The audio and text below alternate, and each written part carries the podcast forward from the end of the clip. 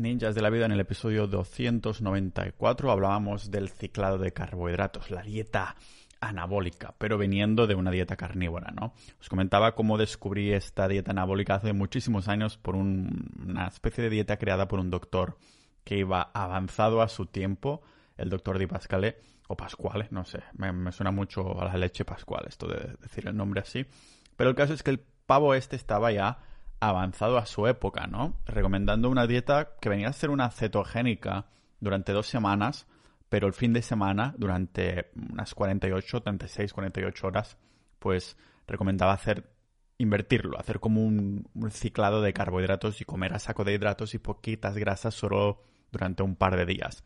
Que además te permitía guardar un poco y seguir con la dieta si te costaba mucho la cetogénica. Comenté por qué hacerla, por qué hacer algo así, ¿no? Y nos dejamos en el tintero cuándo y cómo hacer este ciclado de carbohidratos. Porque claro, ¿qué decimos? ¿Lo hacemos cuando nos da la gana? A ver, si ciclamos los carbs ya de entrada es porque en nuestro día a día normalmente no los consumimos. Por lo tanto, es 100% para los que siguen una dieta keto, cetogénica, como puede ser la dieta carnívora que yo sigo, en la que nos basamos en carne al 100% y por lo tanto no tienes carbohidratos porque no hay ni verdura ni fruta y cosas así. Y si eres un oyente nuevo, dices, menuda locura, pero he hecho ya muchísimos episodios al respecto. Y si te los escuchas, estoy seguro de que no te va a parecer tanta locura. Es tan fácil como ir a los episodios antiguos o si queréis. los tengo clasificados en la web, la web del podcast. Por cierto, podéis ir a podcast.pau.ninja y ahí hay clasificación de los episodios según las temáticas principales de las que hablamos en este podcast tan multipotencial en el que hoy nos centramos otra vez más en el tema de nutrición y también entrenamiento, ¿no? Porque puede ser una buena herramienta para volvernos más ah, efectivos en el gimnasio y sobre todo, como comentamos en el episodio 294, en el por qué hacer un ciclado de carbohidratos, pues para seguir dándole al cuerpo esta flexibilidad metabólica, que sepa utilizar o las grasas o los carbohidratos y no se olvide del todo, que me parecería una locura estar un año entero o más solo en cetogénica sin probar un poquito de carbohidratos por los motivos que comentaba en este episodio. Así que hoy vamos a ponernos un poquito más prácticos aquí en el podcast multipotencial de Pau Ninja.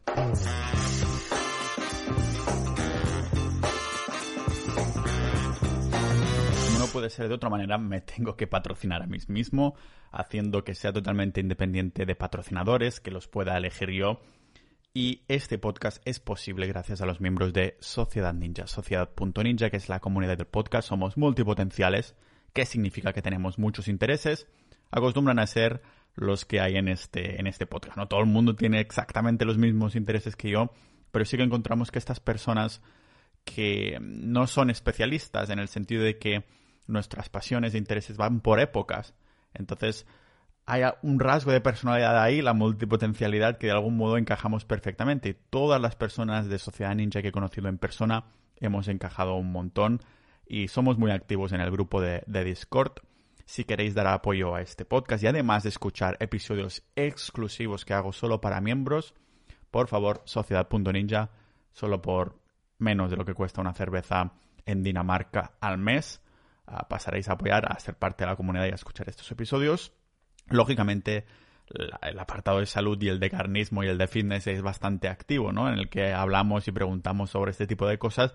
Así que estoy seguro que la parte práctica del ciclado de carbohidratos dará que hablar, pero cuando publiqué el episodio de por qué hacer un ciclado de carbohidratos, claro, todo el mundo se pone contento porque aunque la dieta carnívora tenga mucho sentido, casi parecía, ¿no? Que era tan extremista yo que decía, no, no, carne y nunca más ningún carbohidrato. Pues no, resulta que nos podemos permitir ser un poquito sociales gracias al ciclado de carbohidratos los fines de semana cuando ya nos hemos cetoadaptados.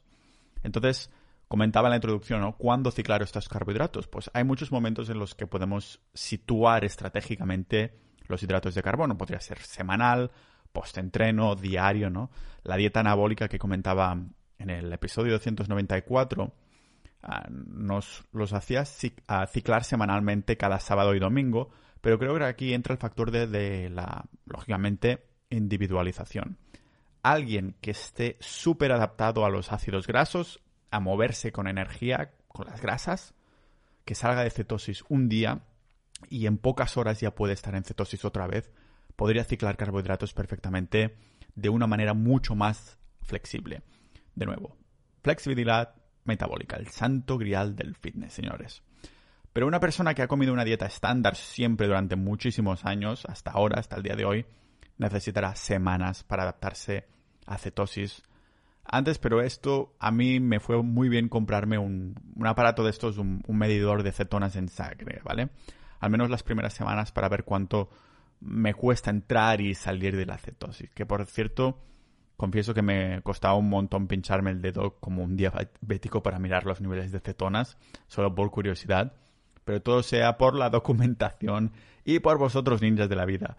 La propuesta del doctor anabólico de hacerlo un par de, de hacer el ciclado, no pincharse para ver la gota y, y las cetonas. O sea, su propuesta del doctor Di Pascale de hacerlo un par de días a las semanas, un 80-20%, tiene sentido a nivel práctico. Pero a medida que nos acostumbramos a utilizar grasas como energía principal y vamos conociendo nuestro cuerpo cada vez más, podemos sentirlo casi. Casi que podemos sentir cuando toca hacer una carga de carbohidratos.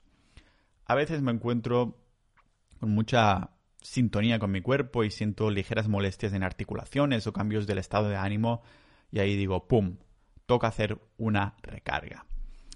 Estoy predicando mucho la dieta carnívora como, como cetogénica, ¿no? Porque creo que es la hostia tanto por perder peso. Recordamos que necesitamos seguir la regla de oro. Consumir menos eh, calorías de las que nuestro cuerpo necesita para ese objetivo si lo que queremos es perder peso. Pero ahora me estoy mm, refiriendo más a nivel bioquímico. Aún así, siempre se llega a un estancamiento, un plateau. Es normal porque la, leptina que comentábamos en el episodio de 294 baja en tan solo una semana. Así que el estancamiento puede llegar más rápido que las carreras de las personas que han estudiado humanidades. Eso lo comento en cuanto a individuos sanos, ¿eh? claramente. Alguien que sea resistente a la insulina, por ejemplo, o tenga mucho sobrepeso, pues lógicamente no se le aplican las mismas reglas, porque sin que sea consejo, me centraría en ganar flexibilidad metabólica y a ver si estas hormonas se ajustarían bien antes, ¿no? O sea que hacer el ciclado de carbohidratos cuando alguien se estanca de pesos también es buena idea. O sea, me refiero a estancarse de peso si tenemos un objetivo de bajar peso corporal o de subirlo, pero también de pesos en el gimnasio. ¿Y qué otra opción tenemos? Pues por muchos estudios que se han hecho, los sujetos siempre terminan bajando un poquito su rendimiento de entrenamientos de alta, intensidad porque, adivinad qué, el glucógeno se depleta del cuerpo. Se necesitan carbohidratos para este tipo de actividad. El cardio ya vimos que es, es distinto. El ejercicio mm, aeróbico puede funcionar 100% con grasas y hemos visto atletas que pasa que se hacen 100 kilómetros corriendo funcionando 100% con grasas.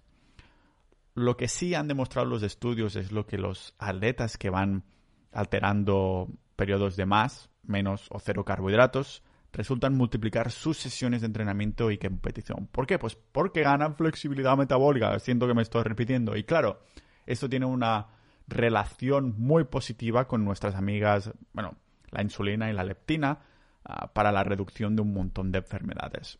Estas dos son hormonas que regulan un montón de cosas del cuerpo. Normal que si las tratamos bien, nos traten bien a nosotros. Insertar broma de ex aquí, pero ya me, haría muy pesado. Pesado como el peso que ganan los que no tienen una buena relación con la insulina y la leptina. Vamos, que cuando recargar, o sea, el saber exactamente cuándo recargar los carbohidratos es algo individual. A falta de sintonía con nuestro cuerpo, una buena idea puede ser cada dos semanas, un fin de semana entero, carga de carbohidratos. Pero la mayoría de nosotros, por la vida mm, en sociedad que tenemos, no estamos por eso, ¿no? Muy en, en sintonía con el cuerpo. Así que, ¿cómo nos ciclamos? De esteroides, no, son de carbohidratos. Hemos visto con la también en el episodio de introducción 294 que con la biogénesis mitocondrial, que después de estar un tiempo en la dieta cetogénica, como es la carnívora, pues tardaríamos muy poco tiempo que el cuerpo se vuelva a adaptar a, a funcionar puramente con carbohidratos, con glucosa. Ahí lo que he notado en mi caso es que empiezo a perder los beneficios de la adaptación a la grasa, de funcionar con grasas. Lo que comenté de que a las malditas mitocondrias son monógamas. Les gusta o una fuente de energía o la otra. No les gusta el poliamor, o sea, mezclar combustibles. Lo interesante sería encontrar ese punto intermedio donde nos encontramos de forma ideal en cuanto a energía vital, a poder ser que nuestras mitocondrias utilicen las cetonas efectivamente, pero a la vez también sepan cómo utilizar la glucosa sin volverse intolerantes, que es el motivo por el que, uno de los motivos al menos por los que ciclamos hidratos. Lo que estoy intentando decir es que cuidado con estar muchísimo tiempo en cetosis y nunca salir de ella. Nos interesa ciclar los hidratos precisamente para poder ser flexibles metabólicamente. Así que ahora ya no soy tan extremista ¿eh? cuando digo cosas de dieta carnívora como mejor, que lo sigo pensando, pero tiene sentido utilizar carbs como herramienta, tanto social como también vemos para nivel fisiológico.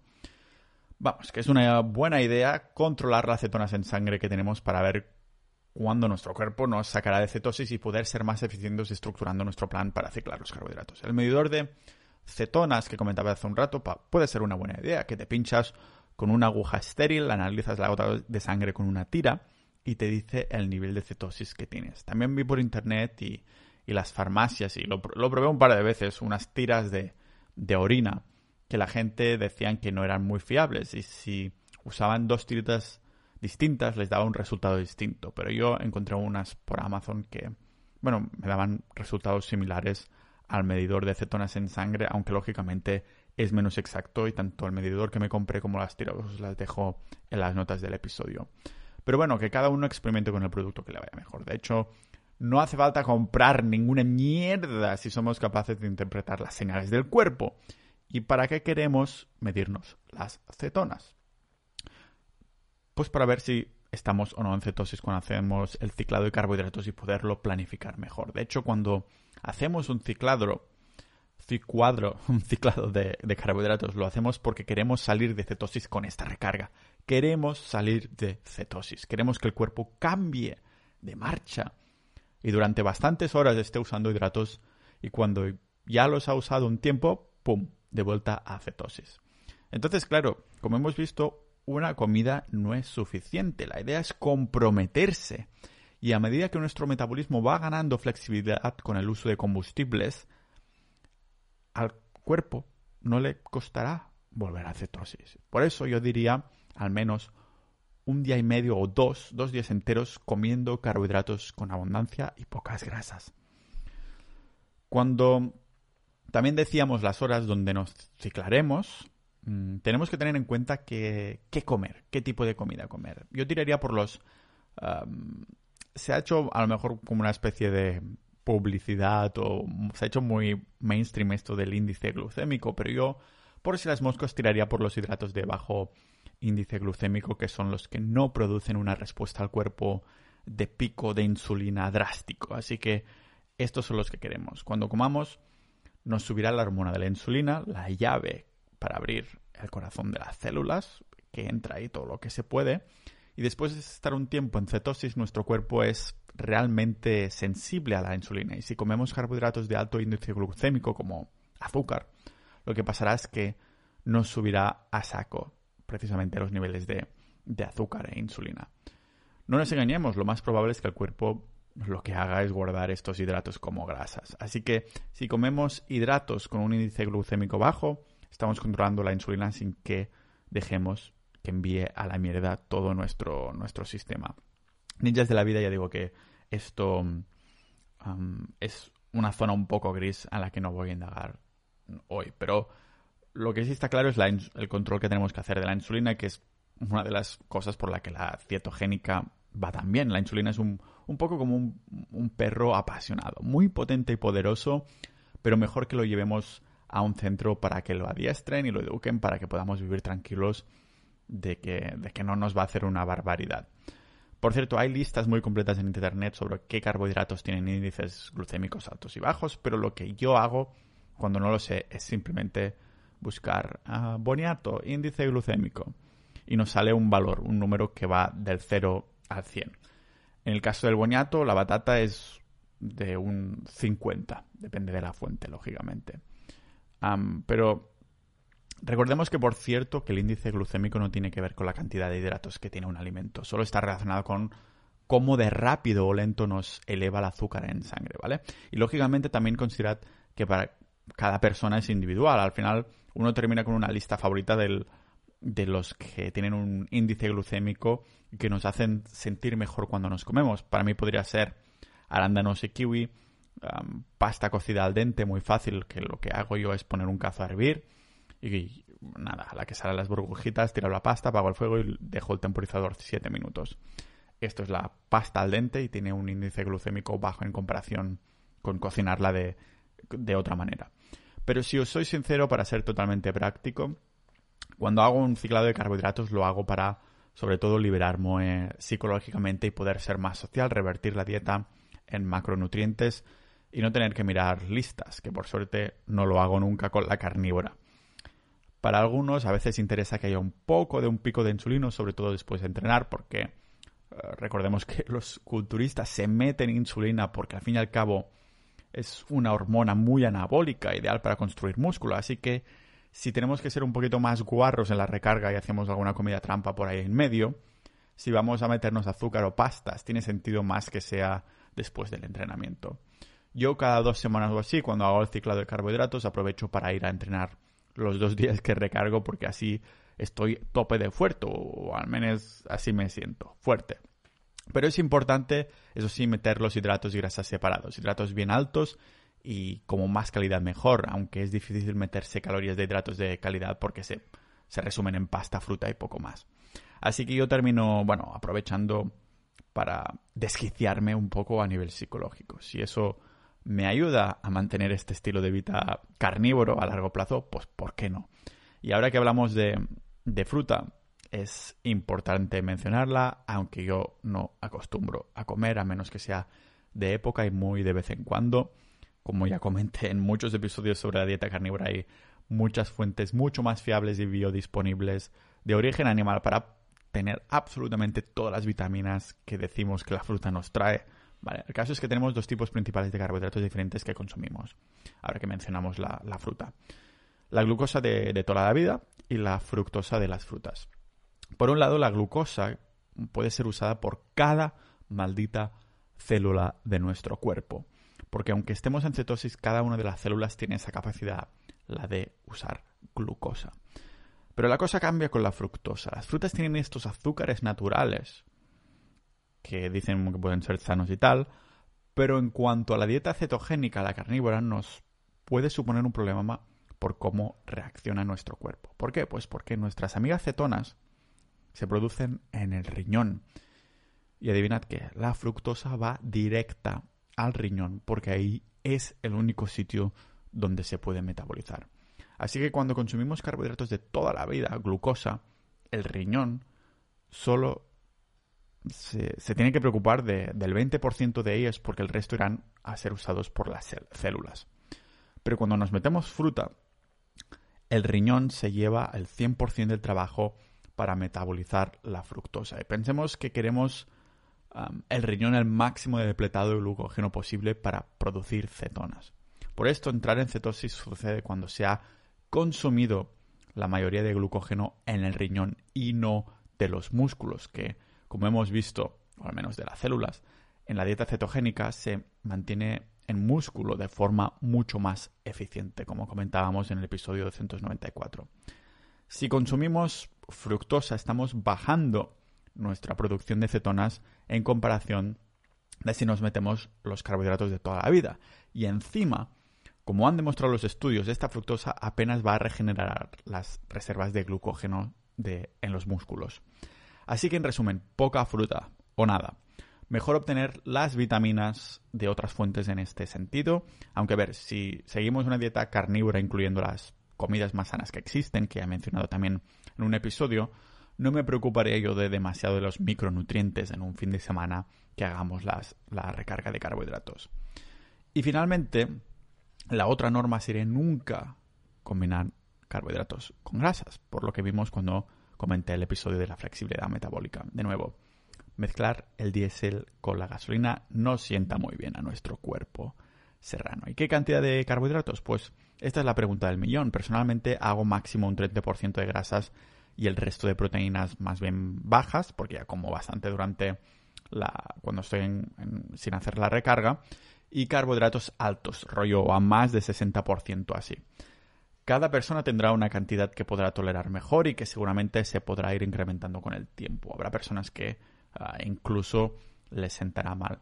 Pero al final he terminado haciéndolo todo a ojos sin preocuparme por estos porcentajes. Llegados a este punto, han estado tanto tiempo algunas personas en una dieta cetogénica o carnívora que algunas personas sentirán que pueden comer que cuando se comen estos carbohidratos para hacer la recarga por primera vez después de mucho tiempo se sienten fatal y su cuerpo se ha acostumbrado también a las cetonas que dice, oye, ¿y si volvemos a, a comer solo grasas? Si os acordáis, cuando entramos en una dieta keto también hay un periodo de adaptación que de media es de una o dos semanas para la mayoría de personas, pero yo creo que ah, por la gente con la que he hablado y para sentirlo yo es da bastante más. Pero con los carbohidratos pasó exactamente igual, si llevamos mucho tiempo sin comer carbos. Tendremos que acostumbrar otra vez a nuestro cuerpo a que sepa utilizar este combustible que hacía meses que no estaba utilizando. Los primeros días serán una patada en el culo, pero tal como hemos aprendido con la dieta carnívora, cetogénica, vale la pena aguantar más de una comida, más de un día, para forzar la maquinaria un poquito y que se adapte. A medida que repite este proceso, yo me encuentro que el cuerpo se adapta mucho más. Siento como si, bueno, mi cuerpo está ganando flexibilidad metabólica y está convirtiéndose en un levantador y quemador de grasas, digno de entrar en el Olimpo. Y hasta aquí quería cerrar esta etapa de dos episodios sobre el ciclado de carbohidratos para decir que sí, creo firmemente que la dieta carnívora es de lo más sano si se hace correctamente. Seguramente nuestra dieta ancestral y cómo está programado nuestro cuerpo ah, está directamente relacionado con en el consumo de, grasas animales y, de productos animales, igual que lo hacían nuestros ancestros, pero tiene sentido que de vez en cuando nuestros ancestros se encontraban con algo que no era grasa, sino que eran carbohidratos, se metían un atracón porque la comida era escasa. Y si te encuentras comida, lo más sensato en esa época era meterte hasta reventar porque no sabías cuándo podías volver a encontrar, encontrar comida. Así que puede tener mucho sentido no estar el 80% de nuestro tiempo en cetosis y el 20% restante ciclando los carbohidratos, no solo por el deporte, sino precisamente por esta maldita y bendita flexibilidad metabólica. Así que nada, si queréis dar soporte al podcast, este contenido que creo, y pues acceder a episodios exclusivos y sobre todo el activo más grande de ser miembro de Sociedad Ninja es precisamente la comunidad de Discord que tenemos. Os agradezco un montón a los miembros actuales para hacer posible que pueda seguir creando episodios en, en abierto y en encerrado para vosotros. Si queréis apoyar los que no sois miembros de Sociedad.ninja, pues vais a Sociedad.ninja y por menos de lo que cuesta una cerveza en Holanda, al mes. Ah, pues será una manera de contactar con nosotros, apoyar, a escuchar los episodios exclusivos y demás. Así que, sin más miramiento, nos vemos en el próximo episodio multipotencial de Pau Ninja.